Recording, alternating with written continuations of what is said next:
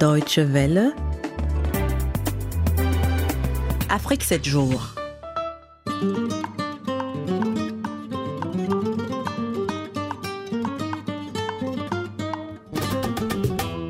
Bonsoir à toutes et à tous et bienvenue à cette nouvelle édition d'Afrique 7 jours. Au menu du magazine, comme euh, toujours, l'Afro-Presse, l'actualité africaine, commentée par les éditorialistes allemands. Et ce soir, l'Afro-Presse sera présentée par Bob Barry.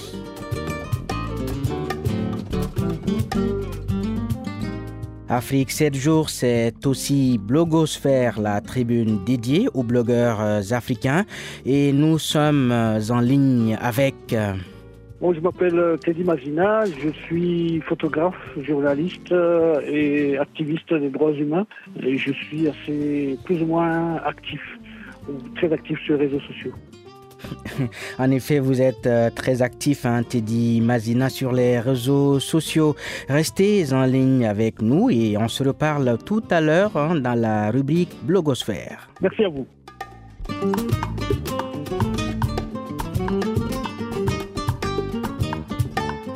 Afrique 7 jours, c'est d'abord et surtout la rétrospective euh, hebdomadaire de l'actualité africaine.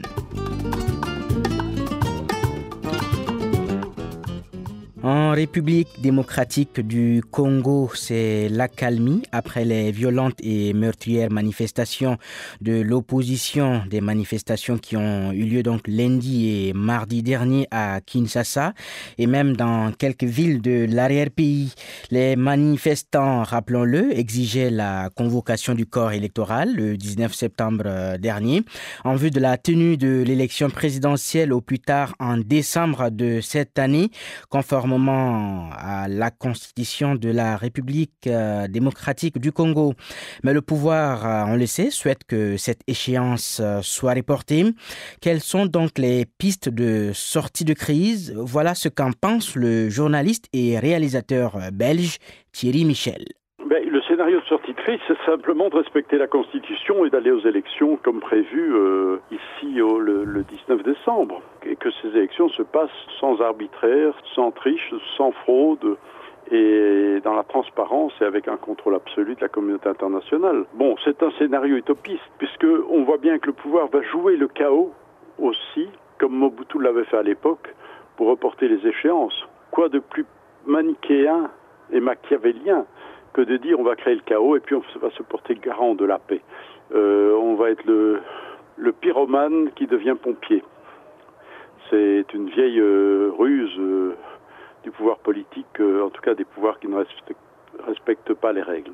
Ouais, mais est-ce que le Rwanda finalement ne va pas tirer profit d'un éventuel chaos en RDC Et bien sûr, le Rwanda, l'Ouganda, ça c'est évident que tout ça est, euh, a des raisons objectives qui dépassent le strict cadre congolais, bien entendu. Maintenant, il faut bien se dire que le jour où le Rwanda et l'Ouganda penseront que Joseph Kabila n'est plus le, le Rome de circonstance, euh, ces jours, les jours du président actuel sont comptés.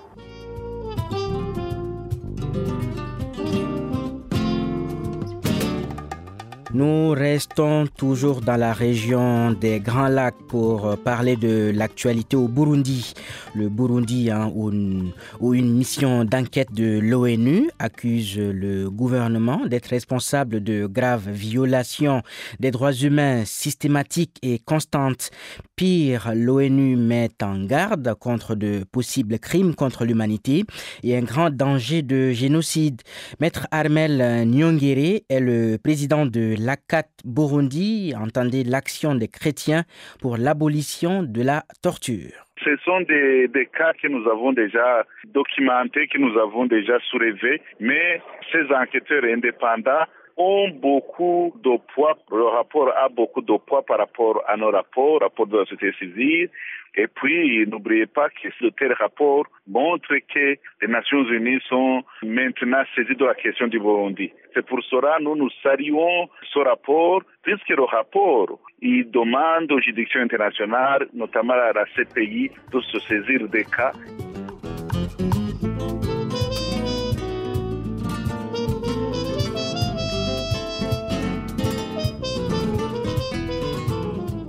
Terminons cette revue de l'actualité africaine de la semaine par le Mali. Le Mali qui a fêté jeudi dernier le 56e anniversaire de son accession à la souveraineté internationale. Un anniversaire euh, sur fond d'insécurité et d'une paix fragile. Toute cette situation découle de la gestion faite de la rébellion de 1963 dans le pays.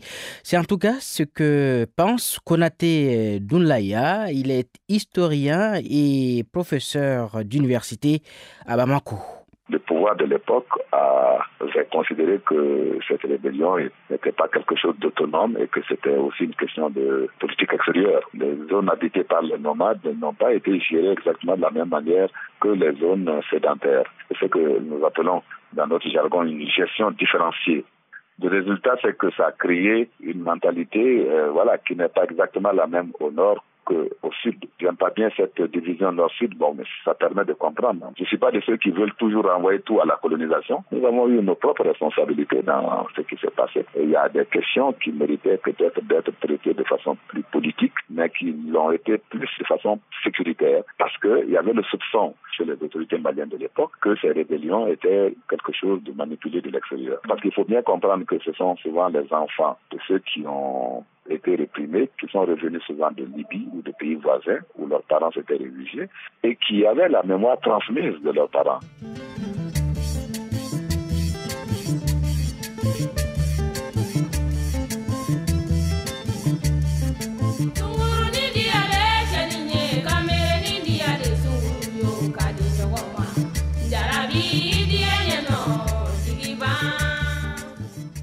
Vous écoutez toujours Afrique 7 jours et c'est bien sûr sur les ondes de la Deutsche Welle, la radio internationale allemande, émettant depuis nos studios de Bonn. Dans quelques secondes, nous retrouvons donc notre invité, l'invité de la rubrique Blogosphère.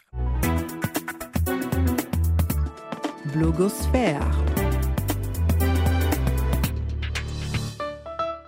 Teddy Mazina, bonsoir. Bonsoir. L'ONU a rendu publique une enquête assez compromettante hein, euh, sur la situation des droits de l'homme euh, au Burundi. Et, l'ONU euh, accuse même hein, les autorités burundaises de préparer ou bien de nourrir des ambitions de génocide. Qu'en pensez-vous? Je pense que l'ONU, l'ONU, en tout cas les experts ont raison. S'ils ont été sur terrain, s'ils ont vu ce qui se passe pour le moment. La situation est grave, très grave puisque le pouvoir est actuellement euh, a mis en place sa machine, sa machine de massacre. On a euh, l'armée aujourd'hui qui est divisée, on a la police qui est complètement divisée entre vraiment des gens qui sont proches du pouvoir et ce sont que les radicaux qui restent.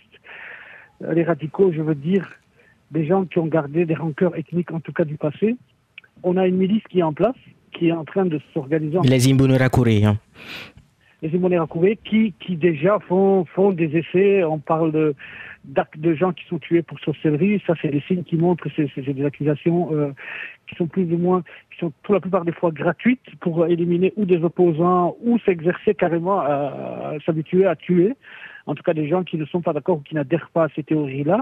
Oui, oui, mais Teddy Mazina, Teddy Mazina, l'ONU parle de risque de génocide. Or, jusqu'à là, euh, les acteurs politiques de la, euh, et, et ceux de la société civile ont toujours dit que le conflit actuel euh, est un conflit politique. Ben, ils disent que c'est un conflit politique, mais il y a des gens qui ont été tués le, le, le, le, le 11, 12 décembre, euh, le, le, le 11 et 12 décembre de, de, de l'année dernière, quand il y a eu l'attaque des camps, il y a des gens qui ont été tués, euh, balles dans la tête en étant traités de Tutsi. On, on, on attrape les gens et on leur dit que c'est le, le Rwanda qui, qui symbolise euh, le pays voisin qui, qui a eu un génocide, etc., qui disent que Kagame va venir vous sauver. Ces choses-là, euh, en tout cas le, le discours euh, qu'on entend, le discours qu'on entend, même qui est encore présent sur le site du parti au pouvoir, ce sont des discours totalement ethniques qui évoquent le passé, qui évoquent les rancœurs du passé, qui évoquent Notamment qui évoque euh, les événements des années 70 hein, dans votre pays. les années 100. Oui, donc on est, on est dans une logique de revanche ethnique qui, qui, qui, qui, qui porte à des actes de génocide. En tout cas, des gens, les Tutsis sont aujourd'hui tués parce que Tutsis, et les, opposants tous sont tués parce qu'ils n'adhèrent pas à la, théorie, à la théorie du pouvoir. Oui, mais quand vous reconnaissez quand même, quand vous reconnaissez quand même euh, qu'il y a aussi des Hutus qui sont euh, tués, est-ce qu'on peut parler de risque de génocide dans ce cas? En tout cas, en tout cas, le discours, le discours proféré, le discours proféré euh, par les, policiers, en tout cas qui arrêtent les gens, le discours proféré par certains politiciens, surtout les politiciens qui tournent autour du pouvoir, donc ceux qui sont utilisés par le pouvoir, est clair. Il n'y a aucun équivoque sur, en tout cas, un discours qui appelle à la haine ethnique et au fait d'évoquer les, fantômes du passé en évoquant les anciens présidents ou, en tout cas euh, le Rwanda qui lui représente un pays gouverné par des Tutsis. Oui, mais Teddy Mazina, euh, beaucoup de Burundais en ce moment sont en exil et parmi ces exilés, on retrouve bien évidemment des Hutus et des Tutsis, n'est-ce pas? Évidemment, évidemment, toute personne qui n'est pas d'accord avec, avec ce régime ou avec cette logique-là, ou alors avec l'évolution des événements, est, est, considérée comme ennemi. Oui, mais est-ce que dans ces cas, dans ces conditions, est-ce qu'on peut parler de risque de génocide? Un massacre sur une colline n'est pas fait par, par toute la masse, un massacre est fait par 30, 40, 50 personnes qui sont armées et qui sont déterminées. Et quand on tue des innocents non armés, euh, cela, cela a une connotation parfois ethnique, parfois politique, mais quand, la dimension ethnique est évoquée, ça veut dire qu'on est dans une logique génocidaire où on tue les gens pour ce qu'ils sont, femmes et enfants. On a déjà eu une famille brûlée euh, vive dans, dans, sa maison à Kirundo. C'est des exercices qui montrent qu'on évolue vers là. Et le discours en Kirundi, nous qui parlons Kirundi, le discours tenu, tenu en tout cas euh, parfois hors micro et parfois devant micro, et clairement, clairement porte à la haine ethnique. Et la haine ethnique mène dans nos régions à des massacres et à des massacres euh, euh, aux allures génocidaires. Oui, Teddy Mazina, vous avez été témoin sans doute hein, des enlèvements et des assassinats ciblés à Bujumbura. Est-ce que vous pouvez nous décrire le mode opératoire hein, de ces personnes qui assassinent, tuent et enlèvent les paisibles citoyens burundais? Écoutez, c'est méthodique, c'est méthodique. Ça veut dire qu'on a commencé par, on, a, on a eu ce qu'ils ont appelé l'insurrection populaire. On a, eu des manifestations pacifiques, non violentes, sans pillage, euh, sans, attaquer les gens, sans tuer les gens dans les maisons. Donc nos manifestants étaient tout à fait disciplinés et, éduqués par le, credo des droits humains que, drainaient les radios. Quand les radios sont partis, ils se sont mis à s'attaquer d'abord aux manifestants, aux leaders des manifestants, et ils viennent, ils enlèvent les gens on a, répertorié au moins, au moins aujourd'hui neuf fausses communes. Et moi, moi, moi, j'ai été en voir au moins quatre. Au moins quatre. Donc, donc, on est dans une logique où on sait que le gouvernement est, maintenant est entré dans une logique méthodique où on ne trouve plus de cadavres dans la rue, mais où on enlève les gens et on ne les retrouve pas. C'est le cas de notre collègue journaliste euh, Jean Guillemana, c'est le cas de beaucoup d'autres gens, de civils, qu'on ne connaît pas. Plus les questions des viols, où moi j'ai pu interviewer des femmes violées, violées au Burundi et violées par la police et des humanitaires. Donc, et, tout en se faisant traiter de Tutsi. Donc on est dans une logique qui nous mène directement, on va droit dans le mur avec un pouvoir qui n'a plus de repères, qui n'a plus d'audience au niveau international et qui, dans la perdition, risque de faire un génocide ou des massacres de très grande masse, de très grande envergure. Peut-être que ça n'ira pas jusqu'à ce qu'on a vu au Rwanda, mais on risque un massacre de masse énorme aux allures génocidaires. Oui, euh, l'ONU a cité donc euh, ce qu'elle qualifie de milice, hein, les Imbonerakure, euh, les jeunes du parti au pouvoir, le CNDD-FDD, mais on parle aussi de plus en plus des éléments de, du service national des renseignements. C'est les mêmes, c'est les mêmes individus. Donc les Imbonerakure les plus actifs ou les plus les plus virulents ou les plus efficaces sont utilisés en même temps par les services de renseignement. Donc la besogne de l'exécution ou des arrestations est faite par la police, où on retrouve en même temps des éléments du Couré qui sont en uniforme et où on retrouve aussi certains éléments de l'ancienne milice rwandaise qui sont venus du Congo. Ça, c'est des choses, c'est des gens qui sont présents à Bujumbura et qui sont reconnaissables par le fait que ces gens-là parlent Kinyarwanda. Donc on est dans une logique où on mène, on, entraîne euh, l'ancienne logique euh, euh, du Rwanda qui a fait les massacres au Rwanda, plus les Couré à l'interne qui sont entraînés et qui sont utilisés, parfois pour exécuter, parfois pour enterrer en vitesse les gens, et c'est d'où on retrouve les fausses communes. Oui, mais que faire, hein, Teddy Mazina, pour que euh, cette situation cesse? Il y, a, deux, deux, trois axes où, la communauté internationale peut agir. Où les Nations Unies prennent leurs dispositions et, et, la CPI prend ses dispositions et commence à poursuivre directement les responsables qui sont déjà nommés dans le rapport. Ou à l'inverse, c'est la région, la région qui peut maintenant en urgence intervenir ou au cas où ces massacres commenceraient, moi je pense qu'ils ont déjà commencé, on a déjà dépassé les morts et les 600 ou 700 disparus, je pense que la, région doit prendre ses responsabilités et ne pas assister et nous dire qu'elle n'a pas vu venir, qu'elle n'a pas vu venir ces massacres ou commencer ces massacres. Oui, mais pour l'heure, euh, on a l'impression que la communauté internationale, ou plutôt la communauté régionale, euh, euh, semble être complaisante envers Pierre Nkurunziza si la, région ne réagit pas, si la CPI ne réagit pas très tôt pour, euh, en tout cas, dissuader certaines personnes, euh, nous sommes condamnés à aller vers une guerre civile. Donc les gens vont devoir se défendre, les gens vont devoir prendre les armes pour se défendre, pour ne, pas mourir euh, comme en tout cas les Rwandais sont morts euh, en 1994, mais en plus du fait que euh, euh, les, gens viendront intervenir après, après les massacres. Mais les massacres ne pourront pas être arrêtés si la région ou si les Nations Unies ne se bougent pas le dos. Merci beaucoup, Teddy Mazina. Merci à vous.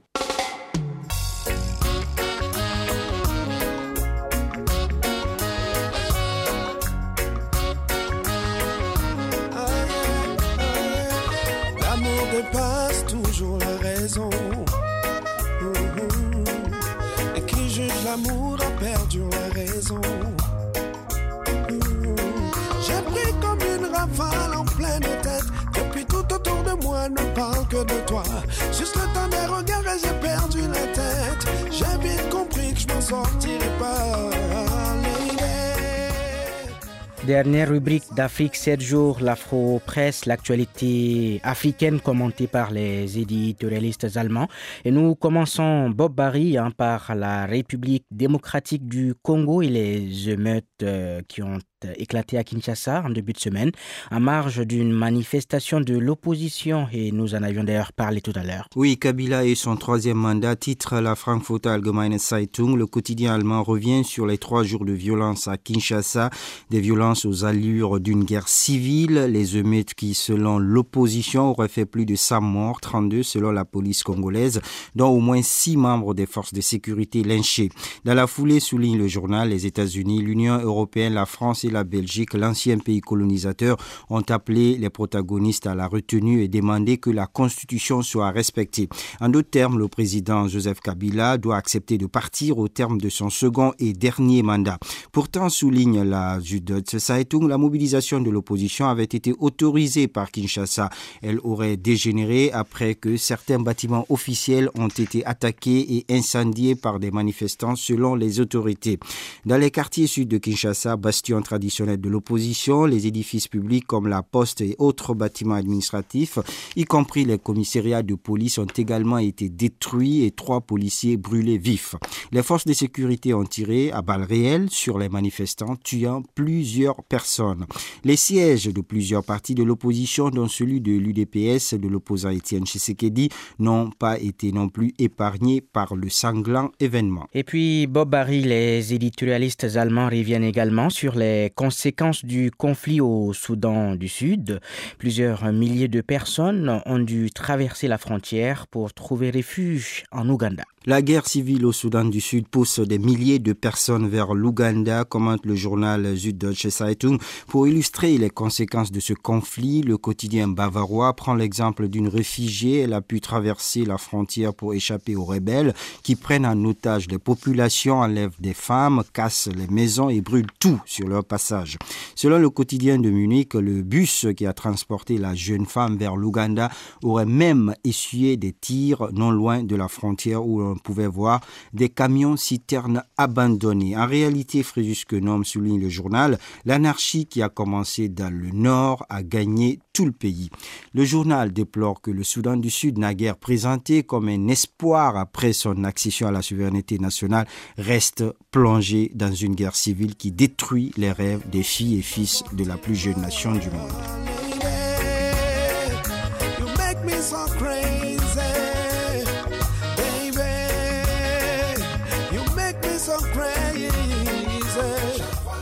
Et c'est avec l'Afro-Presse que s'achève Afrique 7 jours de ce dimanche 25 septembre 2016.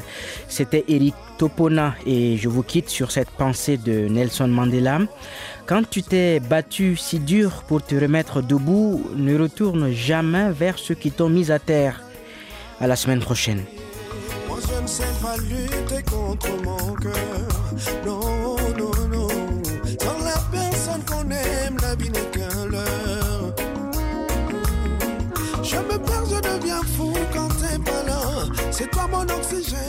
toi que